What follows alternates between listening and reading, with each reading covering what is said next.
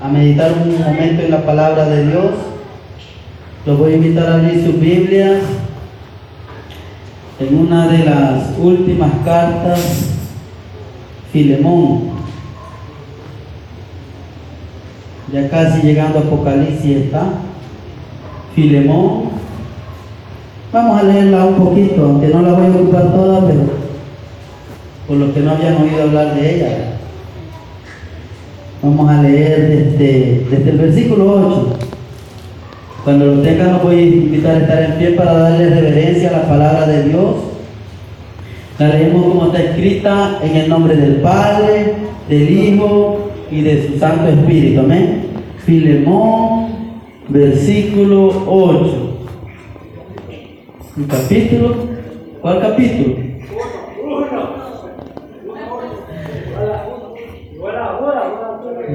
Vaya, ya. Solo versículo 8 en adelante y lo leemos como está escrito en el nombre del Padre, del Hijo y de su Santo Espíritu. Amén. Dice la palabra de Dios. Por lo cual, aunque tengo mucha libertad en Cristo para mandarte lo que conviene, más bien te ruego por amor, siendo como soy Pablo, ya anciano y ahora además prisionero de Jesucristo, te ruego por mi hijo Onésimo, a quien engendré en mis prisiones, el cual en otro tiempo te fue inútil, pero ahora a ti y a mí nos es útil, el cual vuelvo a enviarte, tú pues recíbelo como a mí mismo.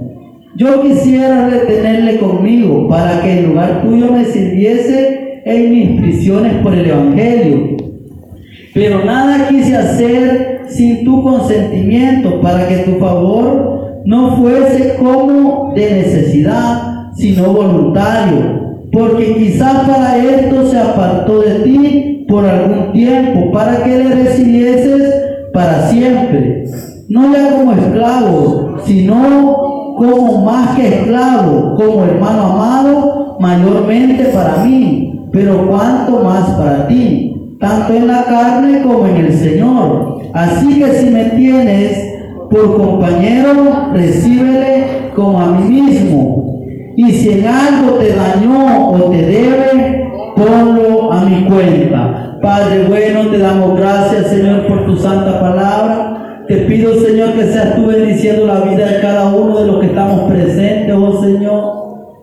De cada uno, Señor, de los que están ausentes, que no han venido, que vienen en el camino, Señor. Sé tú bendiciendo esa vida, Señor, y hablándonos, bendito Dios, bendiciéndonos con tu palabra, Señor, con esa palabra que necesitamos, la cual hemos venido a buscar, Señor. Gracias, Rey de Gloria, gracias, Padre, gracias, Hijo, y gracias, Espíritu Santo. Amén. Pueden sentarse, hermanos. Algunos todavía no han hallado la carta de Filemón, ¿verdad? Vemos que prácticamente este, esta carta es bien cortita.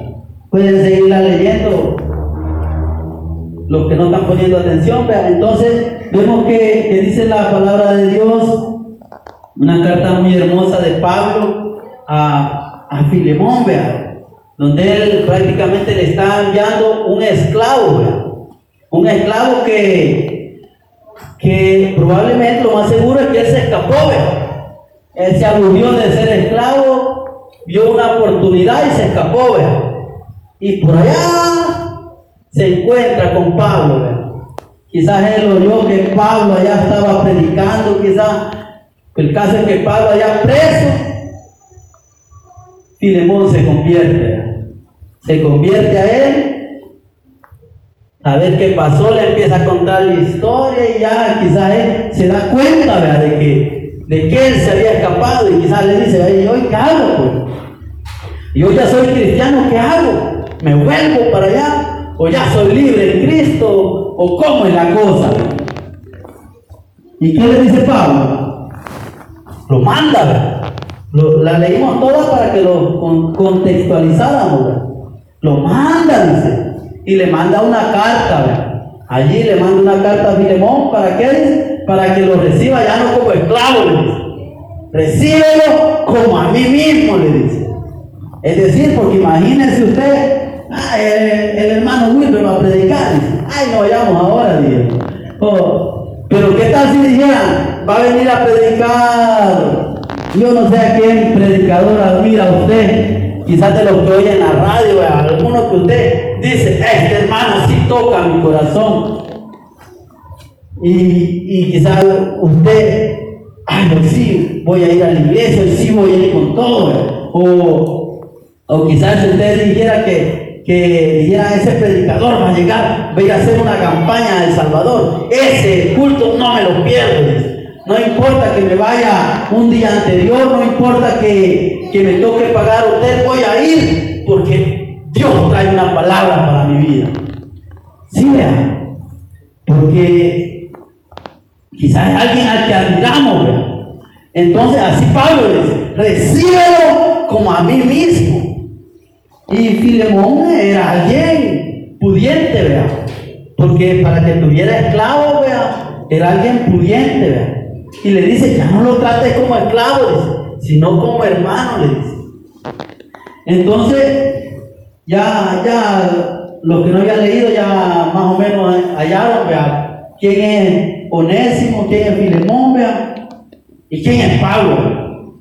Entonces, pero vemos que el versículo que nos interesa más que todo es, versículo 18 dice, y si en algo te dañó o te debe, ponlo a mi cuenta, le dice. Ponlo a mi cuenta, le dice. Imagínense. Ponlo a mi cuenta, le dice Pablo. Y él allá estaba preso, ¿cómo le iba a pagar? Puede decir usted. Él estaba preso y Filemón no tenía necesidad, por lo visto. Pero él estaba hablando de una cuenta espiritual, vean. Una cuenta espiritual en la cual muchos están, estamos quizás viendo. O, o quizás este, tenemos necesidad, vean. O quizás nosotros necesitamos agregar a alguien a esa cuenta, vean. Imagínense si estuviéramos en el tiempo de la ley. Vamos a hablar del perdón. No les había dicho, ¿verdad? Sí. Pero creo que ya entendieron más o menos, ¿verdad? Entonces, vemos que si estuviéramos en el tiempo de la ley, imagínense que usted hubiera hecho algo que la Biblia, que la palabra de Dios por ahí dice que tiene que ser apedreado o muerto de alguna forma. Imagínense. Ya quizás usted ya buscando dónde esconderse, ya me van a agarrar a pedradas. O quizás algunos ya buscándose a ver si andan piedras, para acusar a alguien, para apedrearlo, porque es digno de muerte.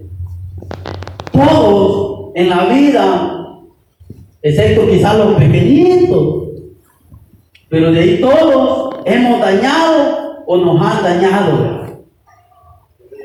Hemos dañado o nos han dañado. Y, y quizás, y como les dije, algunos de, esas, de esos daños que hemos hecho quizás merecen la pena de muerte. Pero ¿quién pagó por él, por nosotros? Jesús. Ahí Pablo está haciendo un ejemplo de lo que Jesús hizo por nosotros, en la cuenta de él. Porque si Dios nos viera por nuestra justicia, le quedamos debiendo, No alcanzamos a pagarle, porque al, cielo no puede entrar cosa inmunda. Si estuviéramos quizás allá por el tiempo de Maximiliano Hernández Martínez, él diría, fusílenlo. Ese merece morir, vea. O córtenle la mano, vea, por ladrón, vea. Entonces, vemos que no se preocupe. Ahora estamos en un tiempo que, que Dios nos da una solución, vea. Que Dios tiene misericordia, No, no lo vamos a pelear, vea. Ni le vamos a cortar la mano, ni lo vamos a fusilar, vea. Allí, pero es necesario que usted se arrepienta. Si, si quizás por ahí hay algo que usted le hizo daño a alguien, y todavía por ahí está escondido y no lo ha confesado o no ha pedido perdón, es necesario que, que se arrepienta. Porque tenemos un abogado. Un abogado. Hay, hay iglesias que, que alma que pecar esa morirá, dicen. Y ya no hay posibilidades. Y, y, y, la persona, cuando tú le evangelizas, dice, no, dice, yo no tengo oportunidades. Y usted le puede hablar y le, dice, pero mire, Dios quiere que vuelva al camino. Dios quiere que vuelva. No le dice, yo no puedo volver. Pero dice la palabra de Dios en Juan, vean, en las cartas, Juan dice, si alguno hubiera pecado, dice, abogado tenemos, dice, a Jesucristo, vean. Él está allí. Él está allí porque Él pagó esa cuenta. Así como Pablo le dice, ponlo a mi cuenta, le dice. Y si en algo te dañó, te debe, dice, ponlo a mi cuenta, le dice. Así Jesús mismo. Ella pagó la cuenta por usted. Ella pagó la cuenta por mí. Ella pagó la cuenta por aquel que le pudo haber hecho daño a usted. Ella pagó la cuenta, ¿vea? Así es que no hay que estar allí martirizándose o sufriendo, vea, por alguien, vea. Si es usted el que ha hecho daño, ¿qué es lo que tiene que hacer? Arrepentirse, arrepentirse y, y pedir perdón, vea. Pedirle perdón primeramente a Dios y también, vea, si está viva la persona o si hay posibilidades de, de pedirle perdón a la, a la persona que le ha hecho daño, tiene que hacerlo también, vea. ¿O no, amén? Cuesta pedir perdón, vea. Cuesta. Pero es necesario. Dice la palabra de Dios que cuando Juan el Bautista venía predicando, ¿cómo venían las personas cuando se iban a, ser bautizados? Vamos a ver, ahí lo puede buscar en todos los evangelios, está al principio. ¿Cómo venía la gente? Vamos a ver, confesando sus pecados, decía. Venían confesando, porque las personas de verdad habían creído lo que Juan estaba diciendo, Pero por allá venían otros, También venía otro grupito, Los fariseos, ¿Y qué les dijo Juan cuando, cuando ellos se acercaron a, a, oírlo, generación de víboras, le dijo. Amén. Puede buscarlo si quiere por ahí, Mateo 3, del 5 al 9. También está en Lucas, creo. Entonces vemos que él dice, ellos, ellos se arrepentían y venían gritando allí sus pecados. Yo he hecho esto, yo he hecho lo otro, yo le hice daño a este, yo le hice daño al otro. Y se venían y se arrepentían. Porque sabían que, que, lo que Juan estaba predicando era verdad. Entonces, ellos empezaron a convertirse de corazón. Se empezaron a convertir de corazón. Pero aquellos otros no, vean. Aquellos quizás podían, hasta Juan les dice, vean, ustedes pueden decir, ahora tenemos por padre. Eso no les va a contarle, Si Dios puede levantar hijos de Abraham aún de las piedras. Y mire, aquí estamos nosotros. Por misericordia, Por misericordia de Dios se nos ha dado esa oportunidad, Vamos a leer este, si lo vamos a leer. Dice Isaías, Isaías capítulo 1. Dice la palabra de Dios. Isaías lo vamos a leer desde, desde el 15, uno del 15 en adelante. Cuando extendáis vuestras manos, yo esconderé de vosotros mis ojos. Asimismo, cuando multipliquéis la oración, yo no oiré. Llenas están de sangre vuestras manos. Lavaos, limpiaos, quitad la iniquidad de vuestras obras de delante de mis ojos. Dejad de hacer lo malo, aprender a hacer el bien, buscar el juicio, restituir al agraviado, hacer justicia al huérfano, amparar a la viuda. Venir luego, dice Jehová, y estemos a cuenta. Si vuestros pecados fueren como la grana, como la nieve serán emblanquecidos. Si fueran rojos como el carmesí, vendrán a ser como blanca lana. Este pasaje casi solo lo lee en el 18, pero a mí me gusta leerlo completo porque, porque allí dice, vea, hacer todo esto, dice. Porque alguien, imagínense los fariseos allí iban, vea, a ver qué les decía Juan, vamos a ver, dice. No dice Juan, arrepiéntanse, generación de víboras. Arrepiéntanse si quieren escapar del huevo eterno. Porque sin arrepentimiento no puede ir. Ahí podían ir a, hacer. Ay, voy a ir porque me están rogando que vaya y que acepte a Cristo. O voy a orar o voy a hacer esto para que mi mamá me vea. Así puede decir el joven. Y, o voy a, hoy voy a estar en la primera, segunda banca para que vean que yo soy espiritual. Pero Dios, el hermano podemos engañarle, pero a Dios no vea. ¿Qué dice? Imagínense en el versículo que leímos, cuando extendáis vuestras manos, dice, yo esconderé de vosotros mis ojos. Asimismo, cuando multipliquéis la oración, dice. Cuando multipliquéis, es decir, no era una persona que allí de los que andan perdidos, que no se acuerdan de Dios, los que, los que iban a venir, no, eran, eran personas de oración. Pero ¿qué estaba pasando? Había maldad en sus manos. Sus manos estaban llenas de sangre, había pecado, estaban dañando al huérfano, estaban dañando a la viuda, no habían restituido el daño, dice.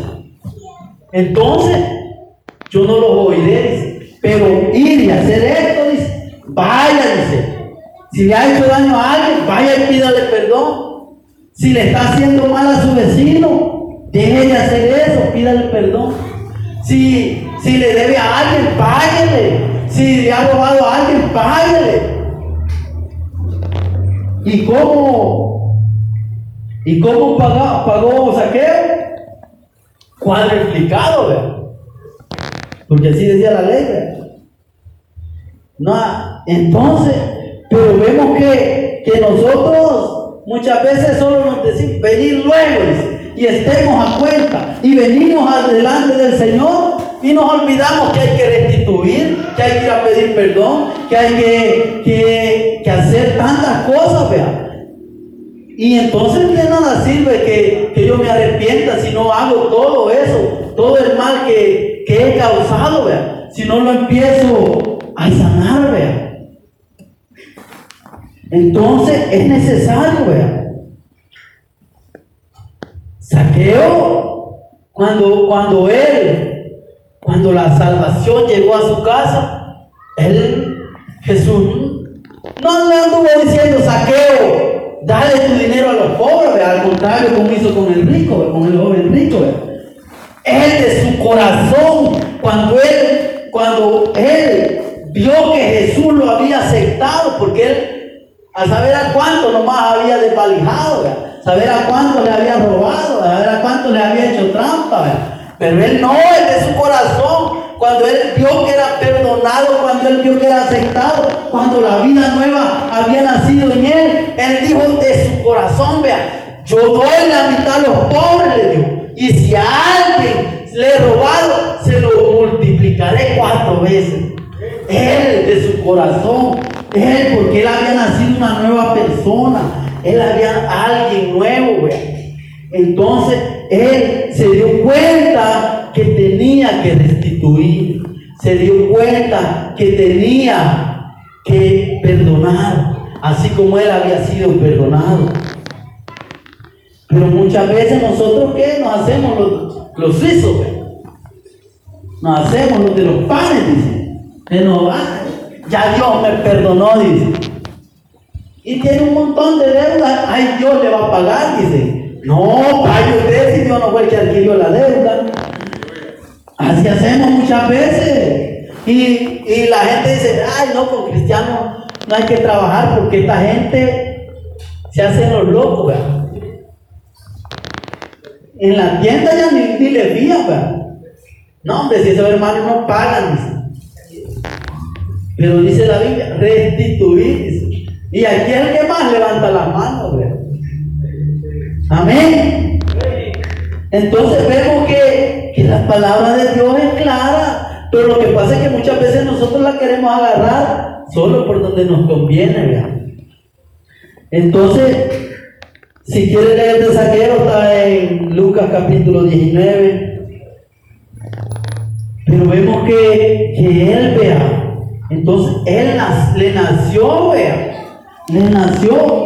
Pero muchas veces nosotros vemos, vemos a personas, o quizás nosotros mismos, este, decimos, ay, yo ya soy una nueva criatura. Pero todavía tengo muchas deudas pendientes que no he saldado. Y no solo deudas de dinero, vea, sino deudas de perdón, vea. Cosas que yo que yo quizás le hice daño a alguien, vea. Y, no estoy dispuesto a, a, pedirle perdón, vea. Y no estoy dispuesto a hacerlo. Pero vemos que, que Dios, si nosotros no hacemos eso que dice Isaías antes del versículo 18, nosotros estamos en deuda y entonces eso nos, nos quita la paz nos roba el gozo, no nos permite disfrutar lo que Dios tiene planeado para nosotros. Dice la palabra de Dios, Hechos 3.19, quizás algunos se lo pueden. Ahí lo que se aprende bastante versículo dice, así que arrepentidos y convertidos para que sean borrados vuestros pecados, para que vengan de la presencia del Señor tiempos de refrigerio. No dice solo arrepentido, vea. Y convertido, dice. Y convertido, o sea, y dar frutos dignos de arrepentimiento, le digo Juan. Dar frutos dignos de arrepentimiento. Y eso es que, que usted empieza a ser transformado. Y por allá dice Pablo, si alguien robaba, hoy trabaje, dice. Hoy haga con sus manos. Si alguien hacía esto, si alguien engañaba, si alguien estafaba, empiece a trabajar, empiece a ganarse el pan, vea, empiece a hacer esto, vea. Para que sean borrados vuestros pecados, para que vengan de la presencia de Dios tiempos de refrigerio. Y, pregúntese usted, ¿estoy disfrutando de esos tiempos de refrigerio que, que Dios dice aquí en su palabra? Estoy disfrutando no tiempos de refrigerio que, están en acción de gracia, No, tiempos de refrigerio que viene el Espíritu Santo y usted sabe que tiene esa paz que solo Él da. Y usted sabe que disfruta del amor de Dios y usted sabe que está disfrutando de todo lo que Él nos ha ofrecido, de todas sus promesas, de todas las bendiciones que Él da. ¿O será que no estoy disfrutando esa paz, ese amor, ese gozo, todas esas cosas que Él nos ha ofrecido. ¿Será que todavía no me he convertido? ¿Será que todavía no me he arrepentido? Y por eso no estaré todavía disfrutando de eso. Allí estábamos hablando cuando usted, cuando yo he dañado a alguien, ¿verdad? Porque no me va a decir usted, no, yo era un angelito completo, yo nunca hice daño a nadie. Y aquí la iglesia tiene el privilegio de tenerme a mí, que soy. No, vea, todos en algún momento dañamos a alguien. Entonces, si hemos dañado a alguien, empiece a hacer memoria. Porque ¿qué dice la palabra? El que encubre su pecado no prosperará, vea. Más el que lo confiesa y y se aparta, dice, vea. Y se aparta, no se quede el que lo confiesa, vea. Porque muchas veces alguien dice, Señor, perdóname. Pero allí seguimos allí, haciéndolo. No, el que lo confiesa y se aparta, alcanzará misericordia. No solo es el que lo confiesa, porque sabemos que, que alguien puede recibir un placebo allí de que, de que puede sentir una falsa paz. ya me liberé del peso que tenía encima. Quizás cuando se lo confiesa a una amiga, ¿verdad? Me voy a confesar que, que yo ay, me siento mal porque dañé, porque dañé a mi novio, porque le fui infiel, porque hice esto, porque hice lo otro. Y ya siente paz, ¿verdad? siente una falsa paz, una falsa sensación de paz porque en cierto modo se desahogó ¿verdad? del peso que tenía. Pero la paz que solo Dios puede dar, esa no la, no la está disfrutando. Porque quizás no se ha apartado, no lo ha confesado ante Dios, no se ha arrepentido. Y esa es la que necesita. ¿verdad? Y es la que todos necesitamos. Y es la que todo ser humano allá afuera necesita también. Y ahora, ¿qué pasa cuando alguien lo dañó a usted? ¿Qué pasa cuando alguien lo dañó? Es ahí donde viene el versículo que leímos, ¿verdad? Filemón 18, ¿verdad? Y si en algo te dañó te debe, ponlo a mi cuenta, dice. Ponlo a mi cuenta. Jesús pagó por, por mí. Jesús pagó por usted. Quizás usted, alguien le hizo daño y ya no puede pedir esa persona quizás nunca le va a venir a pedir perdón. Y, en su interior, este, muchas personas viven odiando, vea. durante tanto tiempo viven odiando, vea. Y, y la persona quizás hasta se murió, vea. Muchas veces puede ser un padre o una madre lo abandonó, vea, o, quizás le hizo daño, le dijo palabras hirientes, le dijo cosas, vea, y los hijos viven odiando, vea viven odiando y, el papá, la mamá se muere y él todavía no se ha podido desahogar, no ha podido quitar ese odio, ese rencor que siente. Y dicen, dicen algunos que, por causa de, de, muchas veces del odio, del rencor que hay en nuestros corazones, vienen enfermedades, vean, vienen enfermedades psicosomáticas. Y, y nosotros ahí estamos, vea, con ese odio, con ese rencor, dañándonos nosotros mismos. Porque es un cáncer que nos va consumiendo. No, si la persona que le hizo daño quizás allá anda feliz haciendo daño. Y ella quizás, si Dios tiene misericordia, va a poder ser convertida, ser transformada. Pero que le pida perdón algún día, ¿quién lo sabe? Pero es allí donde usted tiene que perdonar. Es ahí donde usted lo tiene que poner en la cuenta del Señor. Porque Él también cargó con los pecados de Él. Él también cargó, vea, con los pecados de Él. Y cuando Pedro le preguntó cuántas veces le dijo, 70 veces 7 le dijo, perdonará. No significa perdone siempre, vea. Perdone siempre, vea. ¿Por qué? Porque si usted empieza a guardar rencor, empieza a acumular eso, esas son cosas que va a ir guardando, ¿vea? que no necesita. Y que cuando llegue allá a la vida eterna, y, y usted quizás piense que va para la vida eterna, pero no, ese rencor, ese odio, lo va a detener, vea, lo va a dejar atado. Y usted va a preguntar, ¿y por qué? ¿Y por qué yo no pude entrar en la presencia de Dios? ¿Y por qué yo no pude entrar al reino de los cielos? Si yo estuve en la iglesia, si yo cantaba, si yo predicaba, si yo hacía esto, si yo daba a los pobres, si yo hacía todo eso. Pero ¿qué? Había rencor en su corazón, vea. Había rencor, vea. Dice Mateo, vamos a leer un poco de Mateo. Mateo capítulo 6.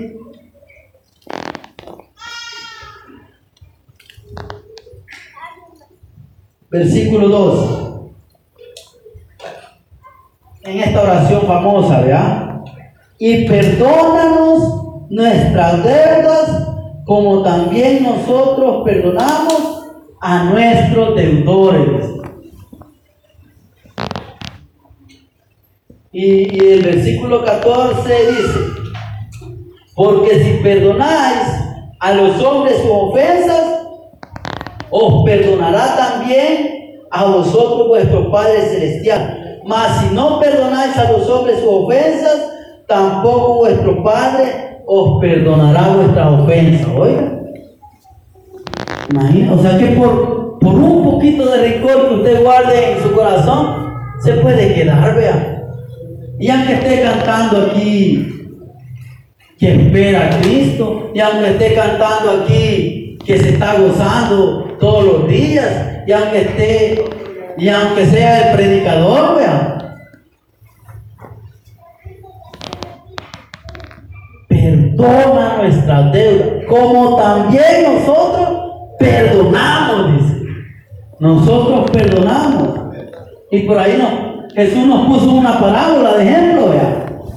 Dice que un hombre, dice, le debía, vea, bastante, una gran deuda, vea. Y entonces él se humilló, le suplicó, le suplicó, vea. Y este hombre le perdonó la deuda. Pero cuando él salió, y se encontró a otro que le debía, creo que como la centésima parte o menos quizás, o la décima parte de lo que le debía al otro. ¿Qué es lo que hizo? Fue y lo metió a la cárcel, ¿verdad? Y aunque aquel imploró igual que él, no se conmovió su corazón, ¿verdad? Allí estate hasta que me pagué, No tuvo misericordia. Imagínese, ¿qué le está diciendo el Señor a usted allí? Si yo te he perdonado a vos, si yo te he perdonado a ti, si vos fuiste malo mío, pero no puedes perdonar al otro, no mereces estar en mi reino. No mereces estar en mi reino. ¿Por qué? Vamos a leer el versículo exactamente donde en Mateo siempre 18:35.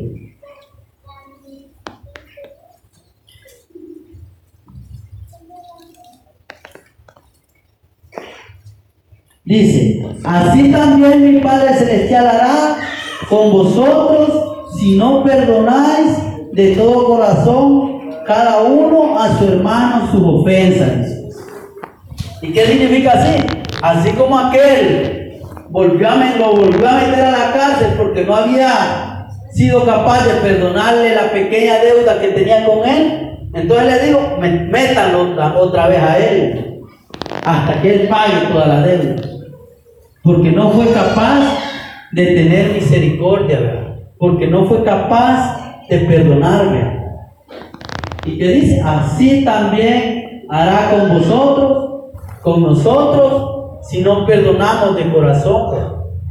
Así hará con nosotros. Entonces es necesario que reflexionemos, reflexionemos. ¿Será que yo había dañado a alguien y, me hice el suizo y me hice el olvidado y no me importó, ah, ya soy cristiano, ya Dios me perdonó? Si nos vimos no me acuerdo, ¿verdad? Así nos pasa, Pero no, si puede, si esa persona está viva, si tiene la oportunidad, restituir al agraviado Perdonar es necesario, vean. Si tiene la oportunidad, entonces es necesario pedir perdón. Si está la oportunidad. Si, si a nosotros es algo que nos ha causado daño y quizás ahí está creciendo esa raíz de amargura, metiéndose más y más en nuestro corazón, robándonos el gozo, robándonos la paz, robándonos esa vida nueva, que solo Dios nos dio y que no le hemos podido disfrutar porque seguimos allí con odio, seguimos allí con rencor. Es necesario que le digamos al Señor, Señor, delante de ti, yo perdono a esta persona que me hizo daño. Yo perdono a esta persona que, que, que anda haciendo daño y que me, que me dañó. Y yo te pido, dice, dijo él, orar por vuestros enemigos. Y yo te pido, Señor, que tenga misericordia de él. Yo te pido que tenga misericordia de él. Quizá él alcance la misericordia que yo alcancé en ti. Entonces es necesario, hermanos, que, que vengamos delante de Dios, que nos arrepintamos si es que hemos dañado a alguien. Y, y, y como le dije, y como lo dice Isaías, que, que no solo nos quedemos en, en confesar nuestros pecados, sino que actuemos también, vea. Y así como Saqueo nos da el ejemplo, vea, de que él empezó a restituir, vea, porque él de todo corazón, él disfrutó del amor y del perdón de Dios. Así nosotros, que como cristianos hemos o decimos que hemos disfrutado del perdón de Dios, así es necesario que si no hemos perdonado a alguien, que lo hagamos, que perdonemos, que estemos dispuestos a perdonar a esa persona. Quizás esa persona nunca le va a pedir perdón, pero ya Jesús pagó. Ya Él dice, ponlo a mi cuenta, le dice. Ponlo a mi cuenta, dice Él. Ponlo a mi cuenta, ya yo pagué. Ponlo a mi cuenta. Porque Él era el Cordero, el Cordero sin mancha que se ofreció por los pecadores. Entonces usted no tema el, el acercarse a Dios, el perdonar, no tenga temor. Quizás usted pueda decir, vea, ah, si yo pido perdón me voy a ver como una persona débil. No, va a ser fuerte, va a ser valiente. ¿Por qué? Porque tuvo la capacidad de reconocer que era necesitado de Dios, de reconocer que, que usted se había equivocado. Y si usted es el que perdona, va a reconocer que solo Jesús es el único que llevó nuestros pecados y que Él, a través de su sacrificio, nos ofreció vida eterna. Y que así como Él nos perdonó, nosotros somos capaces también de perdonar. Nosotros somos capaces de perdonar. Y además de eso, que es un requisito para entrar a la vida eterna. Que yo odiando a alguien no voy a poder entrar a la vida eterna. Yo odiando a alguien no voy a poder entrar. Entonces es necesario. Así que allí donde está sentadito, yo lo voy a invitar a que cierre sus ojos y que medite durante un momento y le diga, Señor, yo te pido que me perdones. Señor, muchas veces yo he dañado, Señor. Perdóname, Señor. Y si a alguien yo ofendí, Señor, si a alguien yo le hice daño, te pido que seas tú trayéndome a mi memoria, Señor, para que yo pueda, Señor, estar en paz con esa persona, Señor. Señor, ayúdame, Señor. Dame la fortaleza, dame la capacidad para perdonar, Señor, para tomar tu ejemplo, Señor, para poder, Señor, sanar esas heridas quizás que alguien hizo en mi corazón, Señor. Yo las deposito delante de ti, Señor. Y a, a, esa persona que me dañó, Señor, a esa persona que me ofendió, Señor, que me hirió, Señor, yo las perdono delante de ti, Señor. Yo las perdono, Señor. Yo, Señor, dejo en tus manos, Señor, mis cargas, oh Señor. Porque sé que tú ya pagaste por ellas en la cruz del Calvario, Señor. Porque sé que con tu sangre tú, Señor, pagaste porque yo sea limpiado, Señor, porque sea perdonado. Gracias, Señor, te doy por todo el amor por toda la bondad que tú tienes conmigo, Señor. Bendice, Señor, a mis hermanos, Señor. Bendice, Señor, a esas personas que me hicieron daño, Señor. Permíteles, oh Señor, alcanzar misericordia, Señor. Permíteles tener un encuentro personal contigo, Señor. Y que ellos también puedan disfrutar de esa misericordia con la cual tú me alcanzaste a mí. Gracias Señor, gracias Padre, gracias Hijo y gracias Espíritu Santo. Amén. Que el Señor les bendiga hermanos. Gloria a Dios. Tenemos un Dios que nos ama y que nos ha limpiado con su sangre.